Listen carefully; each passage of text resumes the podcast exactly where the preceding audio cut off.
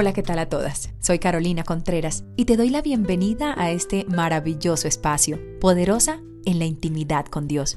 Un ambiente diseñado para todas las mujeres que buscamos herramientas para crecer en nuestra espiritualidad con Dios. Bienvenidas y espero lo disfrutes. Así que por favor vamos a ir a la palabra Levítico 19 del 17 al 18 y dice de la siguiente manera. No aborrecerás a tu hermano en tu corazón razonarás con tu prójimo para que no participes de su pecado. No te vengarás ni guardarás rencor a los hijos de tu pueblo, sino que amarás a tu prójimo como a ti mismo, dice el Señor. No aborreceremos el corazón. Primer punto. ¿Cómo hago yo para evitar rencillas, para evitar discusiones, para evitar problemas? Pues definitivamente no guardar rencor en mi corazón. No aborrecer en mi corazón razonaré con mi prójimo, dice la palabra del Señor. No aborrecerás a tu prójimo en tu corazón, razonarás con tu prójimo. Esto significa que para yo evitarme discusiones, para yo evitarme problemas, para yo evitar entrar en esas discusiones innecesarias, necesito entrar en razonamiento con lo que está diciendo esa otra persona.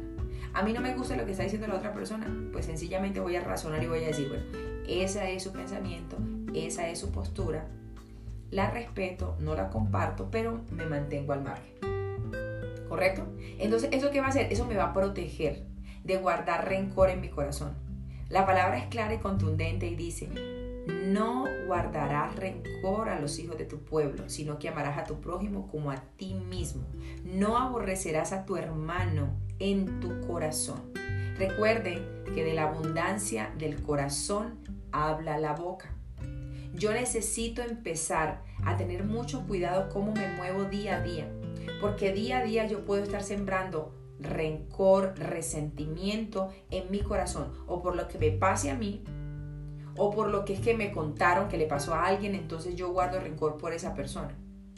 Yo necesito empezar a entender que la palabra me está diciendo y la palabra es contundente. Y si nosotros no le hacemos caso a la palabra, entonces ¿a quién le vamos a obedecer?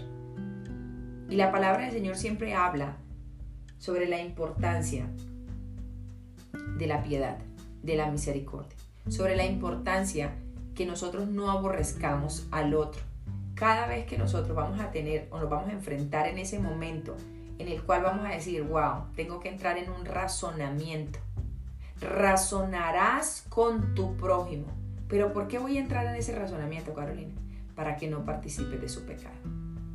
Razonarás con tu prójimo para qué? Para que no participe de su pecado. Yo no tengo por qué caer en la participación del pecado de otra persona.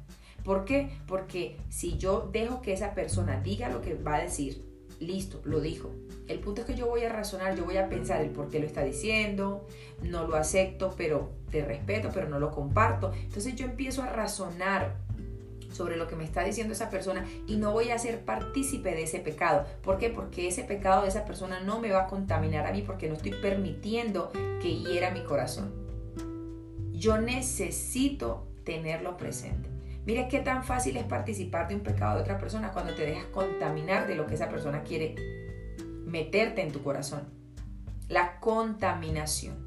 Entonces yo necesito, ¿cómo evito una rencilla? Paso número uno, no aborrezco en mi corazón, razonaré con mi prójimo para no participar de su pecado. A veces nosotros vamos por la vida sin tener presente que fácilmente podemos participar del pecado de otra persona. ¿Cómo? Enojándome por lo que esa persona me quiere ah, contar o por el apreciativo de esa persona o por la sugerencia que me quiere hacer esa persona o por el llamado de atención que me quieren hacer y yo termino contaminándome, yo termino aborreciendo, yo termino eh, resintiendo lo que esa otra persona quiere, yo necesito mantener un margen y tener clara mi postura y tener clara la postura de la otra persona, pero entender, hay un derecho absoluto y es que donde, donde mis derechos comienzan, los tuyos terminan y donde los tuyos terminan, los míos comienzan.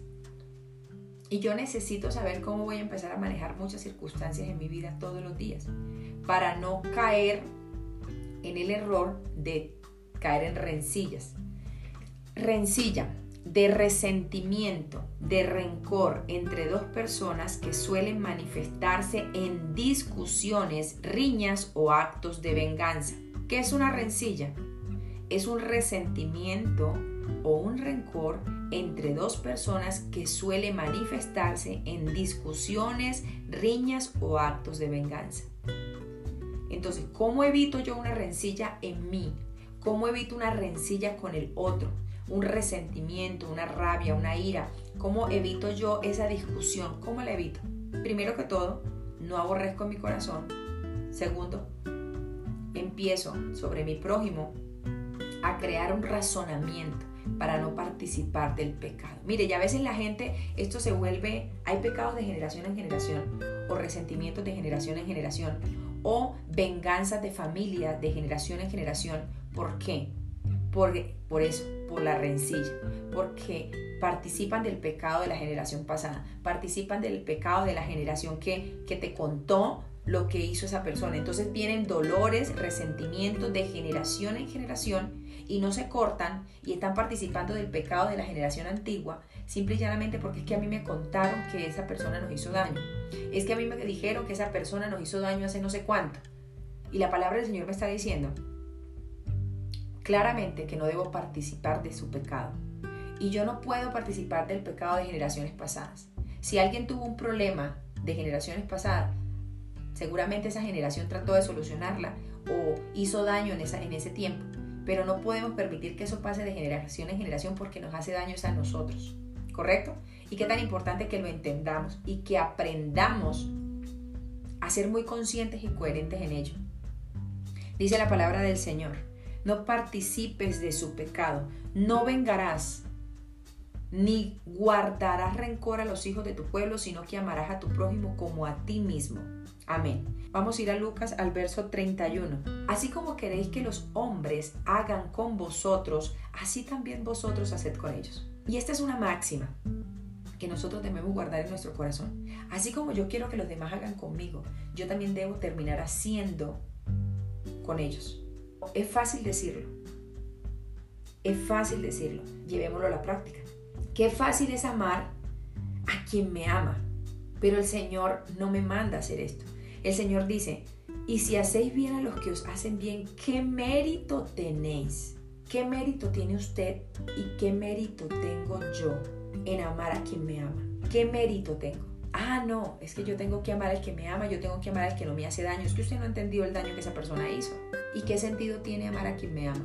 ¿Y qué sentido tiene pasar de generación en generación la rencilla, el dolor, el resentimiento, la rabia?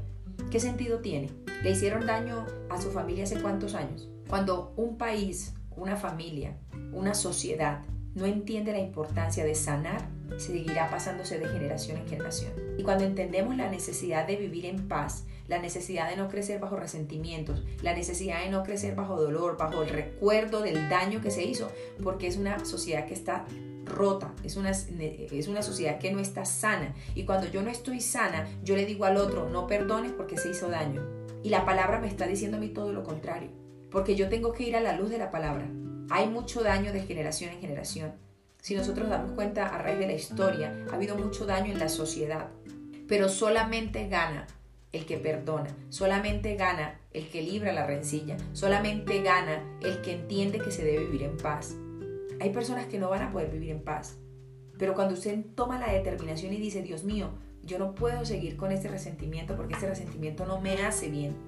Yo necesito perdonar.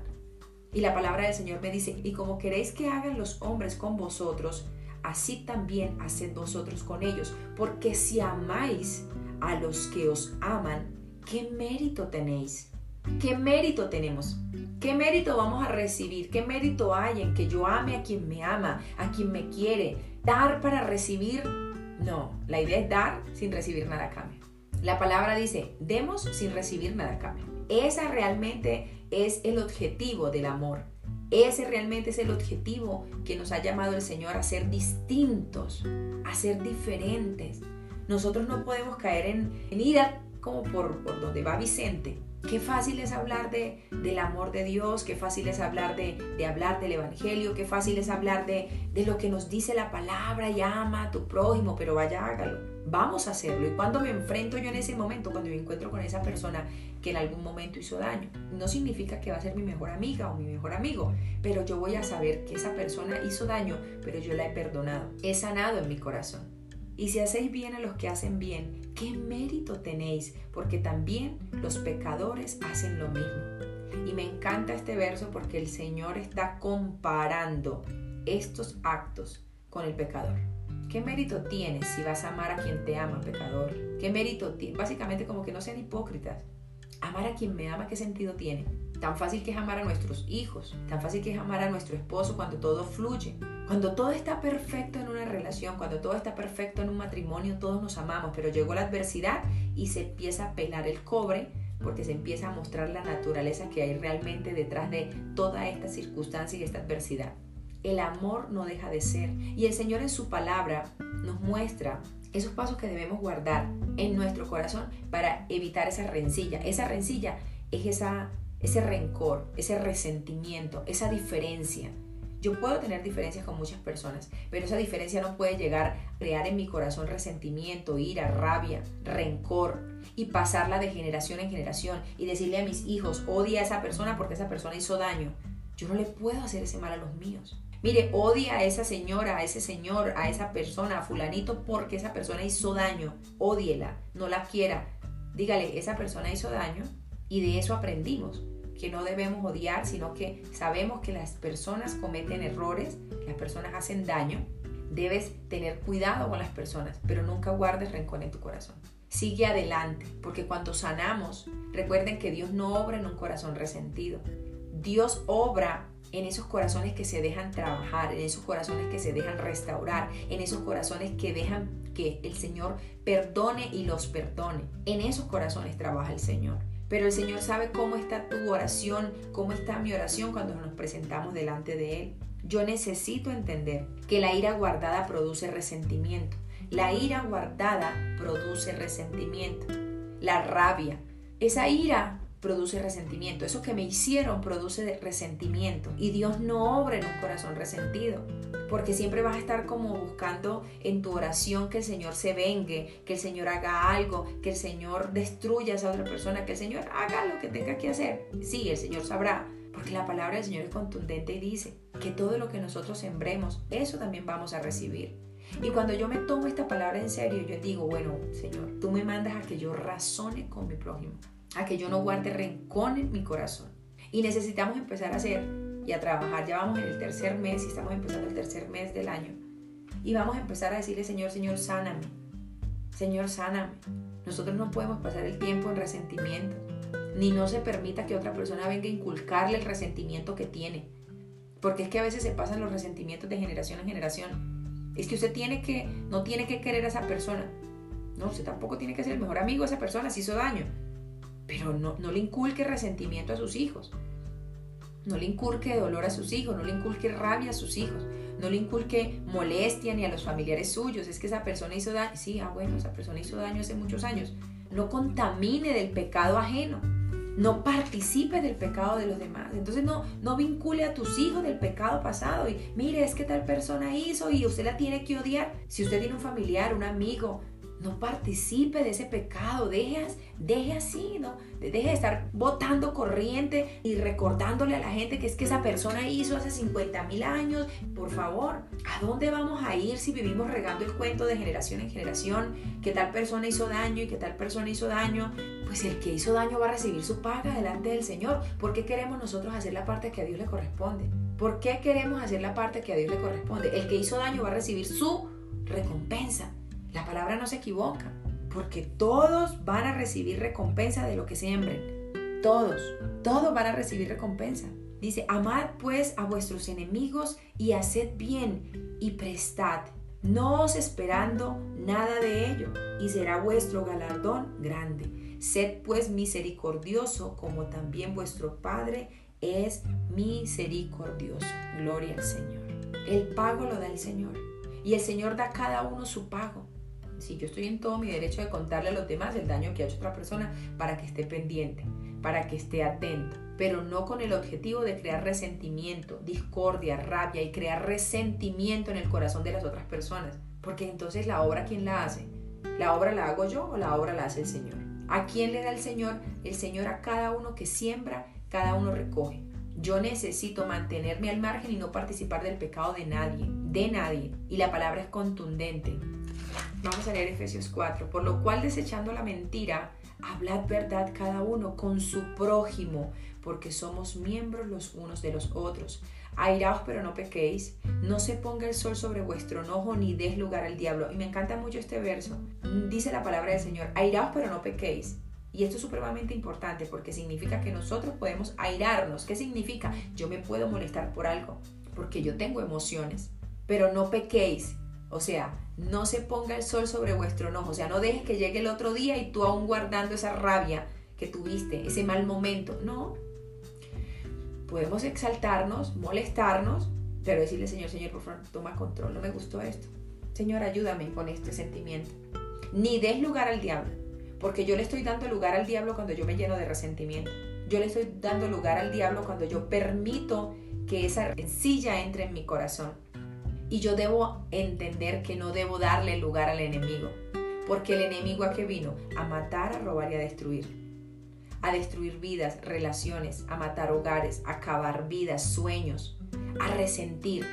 ¿Qué más no quiere el enemigo que una sociedad llena de resentimiento? ¿Qué más no quiere el enemigo que usted viva contando el cuento del daño que le hicieron hace cuánto y que lo viva traspasando de generación en generación? ¿Qué más no quiere el enemigo? Es hora de que entendamos la importancia de vivir en paz, de entender que el Señor es quien hace como quiere y el Señor es quien dispone las cosas, que el Señor permite a los enemigos para el día malo. El Señor hizo todo para su beneficio y el Señor permite al impío para el día malo. Así que el malo va a estar, entre nosotros va a estar la maldad. Así es. Entonces yo tengo que pararme en la raya y saber, bueno Señor, ¿cómo voy a manejar esta situación? ¿Cómo la voy a sortear? ¿Cómo la vas a sortear? Primero que todo, no guardes rencor en tu corazón. Y segundo, no participes del pecado ajeno. Cuando la persona viene con un pecado, cuando la persona tiene un problema, entonces, ¿de qué vota? De la abundancia del corazón habla la boca. No participes del pecado de otro. La persona viene con su problema, con su, con su, con su crítica, con su mal comentario, con su indirecta, con su problema hacer daño, a dejar aquí un problema, no participes, no caigas en ello. Es importante, no aborreceremos en nuestro corazón y razonaremos con nuestro prójimo, no participemos de su pecado. No guardemos rencor y amaremos a nuestro prójimo como a nosotros mismos. ¿Qué mérito tiene amar a quien me ama? tiene ningún mérito. Y no significa que yo tenga que ser la mejor amiga o el mejor amigo de aquel que me hizo daño, aquel que me violó, aquel que me ultrajó, aquel que me robó, aquel que asesinó. No es mi mejor amigo, pero entiendo que esa persona yo la he perdonado, que esa persona que hizo daño en mi familia en algún momento o, de manera directa, yo perdoné porque un corazón resentido no recibe bendición porque no va poder entender la bendición del Señor, va a estar siempre resintiendo. Es como que no existe el amor, a la gente no le va bien, siempre todo está mal, no hay manera de vivir bien en este mundo, no hay manera de vivir tranquilos, eh, eso no me corresponde a mí, eso le tocó a otra persona. ¿Por qué? Entonces hay resentimiento en el corazón, entonces cuando hay resentimiento no se puede ver la bendición, porque todo es malo. Aquí no pasa nada bueno, eh, eso le toca a otra persona, a mí las bendiciones no llegan, entonces hay un resentimiento allí no hay sanidad y no se permite que llegue la bendición. Y necesitamos empezar a limpiarnos, a limpiarnos y decirle, Señor, ayúdame a limpiarme, ayúdame a sanarme. Señor, tienes grandes cosas para quienes te buscan y yo necesito hoy que me sanes. Todas las cosas las ha hecho el Señor para sí mismo y aún para el día malo. El día malo lo hizo el Señor. Yo necesito saber cómo lo voy a enfrentar. Si estamos pretendiendo que las cosas malas se acaben, que el día malo se acabe para ver la bendición del Señor, entonces nunca la vamos a ver. Porque es que las cosas, la adversidad siempre va a llegar. Pero ¿cómo estoy yo parada en el Señor para decir, esa adversidad que llega hoy, yo voy a saberla enfrentar. Señor, ayúdame a enfrentarla. Señor, sana mi corazón. No me quiero llenar de resentimiento por lo que estoy pasando en este momento. Señor, ayúdame. Y qué tan importante que empecemos a presentar eso delante de la presencia del Señor. Que el Señor nos ayude a no guardar rencor en nuestro corazón. ¿Habrá gente que hace daño? Sí la hay. ¿Seguirá gente en nuestra vida alrededor haciendo daño? Seguramente. Pero está en nosotros en tomar la determinación en no participar del pecado de la otra persona para que me contamine y para que me llene de resentimiento. Entenderlo que hay un lindero y el Señor a mí me protege, solo que yo debo empezar a controlarme en que en que no me deje afectar por lo que esa persona está haciendo. Seguramente llegarán muchas situaciones a nuestra vida, pero solamente está en nosotros en tomar la determinación y decir, Señor, guárdame. Señor, perdono a esa persona por el daño que me está haciendo. Señor, esa persona está acabando con mi vida, está acabando con mi hogar, está acabando con mis hijos, está acabando con mis sueños, está acabando... Señor, pero tú eres el dueño de todas las cosas. No le deseo mal. Señor, deseo que tú hagas como quieras. Señor, haz tu voluntad en la vida de esa persona y en mi vida. Señor, ayúdame a poder pasar estas circunstancias. Señor, no quiero participar del pecado de esa persona. Su pecado es odio, su pecado es rabia, su pecado es rencor. Y eso es lo que me está dando con lo que está haciendo. No quiero, Señor, que esa persona y su comportamiento dañen mi corazón, porque las personas llegan a hacer daño. Las personas llegan a hacer muchas cosas inadecuadas y yo necesito presentarme delante de la presencia del Señor y decirle, Señor, ayúdame. Señor, yo quiero caminar contigo. Yo quiero caminar contigo. Y el Señor va a caminar con nosotros. El Señor nos va a mostrar y el Señor nos va a decir, aquí estoy, no te preocupes, aquí estoy contigo. Ayúdame a entenderlo. Yo no quiero llenar mi corazón de resentimiento. No quiero contarle ni a mis hijas, ni a mis hijos, ni a mi esposo, ni, ni regar el cuento, ni de generación en generación. No. Cortemos toda rabia, toda ira, todo resentimiento, todo dolor. Que el Señor nos sane. Y decirle, Señor, sana mi corazón.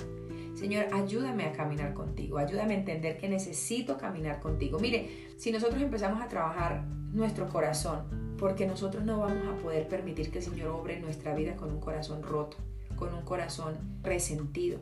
Difícilmente vamos a poder entender ese amor tan profundo que el Señor tiene para nosotros. Qué difícil es poder que esa persona que llega con ese comentario, con esa mala vibra, por decirlo de esa manera, con esa mala intención y usted entender que viene el enemigo, no participe de ese pecado y dile, Señor, mira, ahí viene esa persona con ese mal comentario. Esa persona siempre quiere venir a, a crear cizaña. Mire, yo conozco personas que sus visitas son únicamente para venir a hablar mal de otra persona. Y eso crea cizaña, eso crea resentimiento. Porque tanto escuchas tú la historia de alguien, eh, el cuento de alguien negativo, que tú te terminas creyendo el cuento y terminas tú teniendo fastidio por alguien que ni conoces. Terminas fastidiando a alguien que tú ni conoces, pero ¿por qué? Porque te echaron un cuento, te echaron un cuento, te echaron un cuento y tú te terminaste creyendo el cuento terminaste participando del pecado de esa otra persona. ¿Y cuál era el pecado de esa otra persona? El resentimiento. Esa persona estaba resentida y terminó contándote la historia del resentimiento que tenía y terminó inculcándote ahí en tu corazón resentimiento. Y tú terminas odiando a una persona que no conoces, resintiendo de una persona que nunca ha tenido nada que ver contigo, pero solamente escuchaste. Y tanto te entraron con ese cuento y te contaron que no sé quiéncito, que fulanito, que mire, que no sé qué y tú terminas detestando a una persona y no es ni arte ni parte contigo, que tú no conoces, que tú no tienes ni idea, pero se vuelve un ciclo de resentimiento, un ciclo de dolor, un ciclo de rabia, de rencor, de participación de pecado ajeno. La gente no se da cuenta del mal que le hace a otra persona. No se dan cuenta del dolor que hacen en meterle rabia, en meter cizaña, la palabra del Señor dice, hablemos verdad en nuestro corazón. Y si habláramos verdad, dijéramos, yo a esa persona no la quiero porque esa persona me hizo daño y porque yo no he sanado. Eso fue hace muchos años, yo debería sanar ese dolor, pero esa persona hizo daño y aún yo tengo resentimiento. ¿El problema fue quién hizo daño? No, el problema fue el resentimiento que dejamos en nuestro corazón. ¿Quién pierde? El que deja guardar resentimiento. Ese es el que pierde. Yo pierdo si dejo guardar resentimiento. ¿Alguien me pudo haber hecho a mí daño? Sí, mucho. Alguien me pudo haber hecho mucho daño. A mí. Hace muchos años. Pero está en mí si quiero o no seguir con ese resentimiento, con ese dolor, que algo, hubo una pérdida de un ser querido. Ay, Señor, ¿por qué te lo, te lo llevaste? Y vives con un resentimiento con Dios porque se llevó a un familiar, porque se te llevó a tu papá, a tu hijo, a tu vecino, no sé. A veces pierdes relaciones, matrimonio, y culpas a Dios o culpas al vecino o culpas a cualquiera de las pérdidas que has tenido. Y eso llena resentimiento en tu corazón. Eso no es culpa de nadie. Somos nosotros quienes determinamos si queremos que, que los demás vengan y guarden su basura en nosotros. Nosotros no podemos permitir que los demás guarden su basura, su rabia, su ira en nosotros. Nosotros no nos podemos convertir en un tanque de basura para que los demás vengan a depositar su rabia, su resentimiento y su dolor, ¿no? Usted tuvo un problema con alguien hace tantos años, no me venga a echar a mí ese cuento ni a venir a que yo me resienta. Eso pasa mucho de generación en generación en las familias. Es que tal persona nos hizo daño hace no sé cuánto tiempo. Y cuéntale el cuento. Ah, bueno, no sé. Eso fue hace 50 mil años. Yo, esperemos que las cosas mejoren. No me interesa, yo voy en otro camino, evolucioné en otro propósito de mi vida. Eso dejémoslo atrás. Hicieron daño, dejémoslo atrás. ¿Cómo hacemos para que se restituya una sociedad donde hay violencia, donde hay dolor, donde hubo masacres, donde hubo muerte? El resentimiento no ayuda. Donde hubo violaciones, donde hubo dolor. No podemos pretender el Señor sana, el Señor sana, el Señor restaura, el Señor libera. Pero ¿quién no permite eso? El enemigo. ¿Quién no permite? El enemigo porque vino a matar, a robar y a destruir. Eso que te dice allí, no perdones, no se merece tu perdón, no se merece tu perdón. ¿Quién no merece? Nosotros tampoco merecíamos el perdón del Señor. Nosotros tampoco merecíamos que el Señor muriese en la cruz del Calvario por nosotros, no lo merecíamos. ¿Qué nos hace a nosotros más especiales que a otra persona? Si el Señor murió por todos en la cruz. A nosotros no nos compete señalar, a nosotros no nos compete decir quién merece y quién no merece. Yo no tengo la autoridad, ni usted tampoco, para decir quién es salvo y quién no. Solo el Señor es el dueño de la vida, solo el Señor es el dueño de la salvación. Y Él sabe qué corazón realmente le está buscando para sanarse y salvarse. Necesitamos aprender a entender que somos seres humanos y en nuestra humanidad hay una naturaleza humana que solamente quiere odiar, solamente quiere eh, detestar, solamente quiere resentir, no se quiere aguantar nada. Pero el Señor pasó por flagelos, el Señor pasó por insultos, por humillaciones, por una salvación para nuestra vida, porque no éramos dignos de ella. Y el Señor nos ha permitido entender que su caminar es perfecto para nosotros. Pero nosotros qué queremos?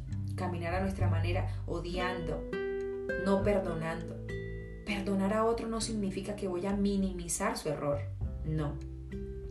Perdonar a otro significa que yo me amo tanto que mi cuerpo, mi mente y todo mi ser no debe tener guardado en sí rencor porque no me deja crecer. El Señor hizo una obra tan grande en mí que yo le entrego todo dolor al Señor y el Señor va a obrar como a Él le parece. Él hará como tenga que hacer, pero deje de estar esperando venganza, deje de estar esperando que la otra persona se muera, deje de estar esperando que la otra persona se arrastre por el piso, deje de estar esperando que la otra persona termine vuelta nada porque eso la va a satisfacer a usted de que, ay, si el Señor ya cumplió. No, no lo vas a ver no lo vas a ver. Y si nosotros nos vamos a sentar a esperar que el Señor le haga daño a otra persona por el daño que me hizo a mí, no lo vamos a ver. Vamos a ver bendición. ¿Por qué? Porque así no funciona Dios. Dios es justo. Y al malo lo matará la maldad. Pero no espere usted que a quedarse en primera fila a ver cómo el Señor lo acaba.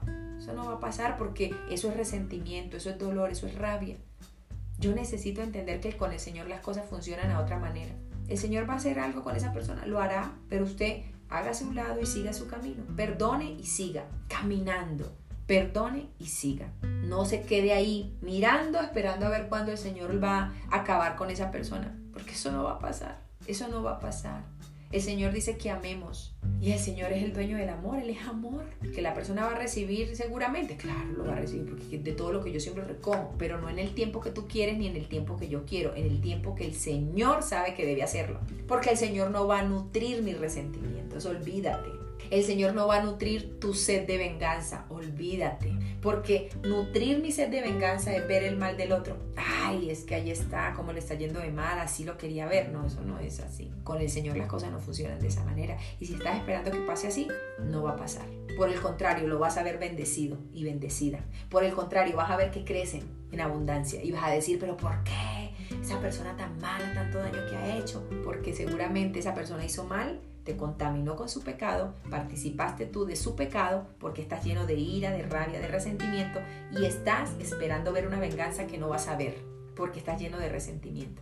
Así que mejor digámosle, Señor, te entrego ese dolor, te entrego esa rabia que esa persona produjo en mí. Padre, sáname. ¿Por qué? Porque eso me va a alejar de la bendición. Mientras veo la bendición del malo, y yo esperando que el Señor le dé maldiciones y le veo bendiciones y yo no estoy recibiendo bendiciones porque yo estoy con ese pecado, con ese resentimiento, con esa rabia que esa persona puso en mí. Y yo necesito empezar a hacer diferencias. Señor, límpiame, límpiame. Señor, haz como tengas que hacer. Señor, bendigo a mis enemigos. La palabra dice, oremos por vuestros enemigos, bendícelos, no los maldigas, bendícelos. Señor, bendice a todo aquel que me desea mal, bendícelo. Esa es la diferencia. Amén. Vamos a orar en esta hora de la madrugada y decirle al Señor, gracias por tu palabra. Si hay resentimiento en nuestro corazón en este día, digámosle, Señor, ayúdame. a limpiar mi vida, limpiar mi corazón. Lléname de ti. Necesito limpiarme cada día. Necesito caminar de una manera completamente distinta. Necesito entender que, que no debo dejarme contaminar. No debo que esto vaya de generación en generación porque esto no va a sanar mi vida. ¿Alguien te hizo daño? Perdónalo. ¿Alguien te sigue haciendo daño? Perdónalo. No es que sea tu mejor amiga, no es que sea tu mejor amigo, pero con que perdones y entiendas cuál es tu lugar, haces la diferencia. Necesitamos vivir en una sociedad sana. ¿Y quién sana? El Señor. El Señor sana. Nosotros no permitimos que sane, pero el Señor sí sana. Y Él hace la obra. Solo que nosotros no estamos permitiendo que Él la haga. Porque queremos ver venganza, queremos ver sangre, queremos ver dolor y nos satisface. Hay un morbo dentro. Hay un amarillismo dentro de la humanidad porque hay una naturaleza pecaminosa. Y ese amarillismo y ese morbo es querer ver el dolor de esa persona que me hizo daño, porque eso satisface. Y cuando eso está pasando en mí, no hay amor en mí. Y el Señor es amor. Y el Señor está donde hay amor. Si usted lo que está anhelando en su corazón es ver el daño en la otra persona, es ver que el Señor no lo prospere, es ver que el Señor lo destruya, estamos perdiendo el tiempo. Porque el Señor no lo va a destruir, el Señor lo va a seguir bendiciendo seguramente. El sol sale para buenos y malos. ¿Acaso el sol sale solo para mí? No, para todos, buenos y malos. Así que las oportunidades están para todos. ¿Qué tal que esa persona que produjo resentimiento y dolor en ti termina arrepintiéndose primero? Termina arrepintiéndose primero que tú y tú aún sigas con ese dolor y ese resentimiento. No, aprendamos a perdonar. Digámosle, Señor, ayúdame, Padre Santo. Bendiciones, Señor. Ayúdame, Señor Jesús. Amén. Vamos a cerrar nuestros ojos y decirle, Señor, gracias por este momento.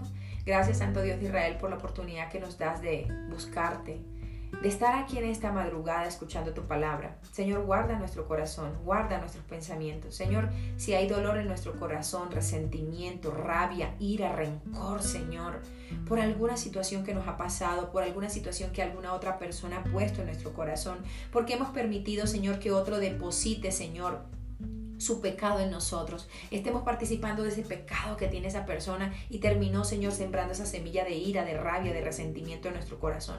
Señor, ayúdanos a limpiarnos. Señor, ayúdanos a limpiarnos. Señor, ayúdanos a perdonar. Señor, tú eres amor. Señor, y no hacemos, no hay mérito en amar a quien me ama. Hay mérito en amar a quien no me ama. Hay mérito en perdonar a quien no lo merece. Señor, hay mérito, Padre Santo, en hacer tu voluntad. En eso hay mérito. Señor, llénanos en este día de ti. Lléname, Señor, en esta hora. Llena la vida de cada una de las personas que están conectadas, Señor. Te doy gracias, Padre Santo. En tu nombre, Señor Jesús. Amén y amén. Gloria al Señor. Un abrazo gigante para todos. Gracias por conectarse a esta hora de la madrugada. Gracias por todas aquellas que se sumaron este fin de semana. Recuerden que siempre tenemos club de lectura. Todos los sábados, este sábado que pasó, trabajamos el primer capítulo, eh, Identificando el caos en mi vida. Fue una hermosa tarde de poderosas estudiando este hermoso libro, Cómo hacer de mi hogar un lugar en armonía. Si quieres acceder a él, puedes conseguirlo en Amazon o entrar a mi página web www.carolinacontreras.co y entras en compras y allí puedes mirar los links y los puedes acceder, ¿correcto? Un abrazo gigante para todas, Dios les bendiga, nos vemos mañana siendo la voluntad del Señor en un nuevo devocional de poderosa en la intimidad con Dios. Un abrazo gigante para todas, que tengan una feliz y fantástica mañana. Feliz día, bendiciones. No olvides visitarnos en nuestras diferentes redes sociales. Gracias por hacer parte de este maravilloso ambiente espiritual. Bendiciones.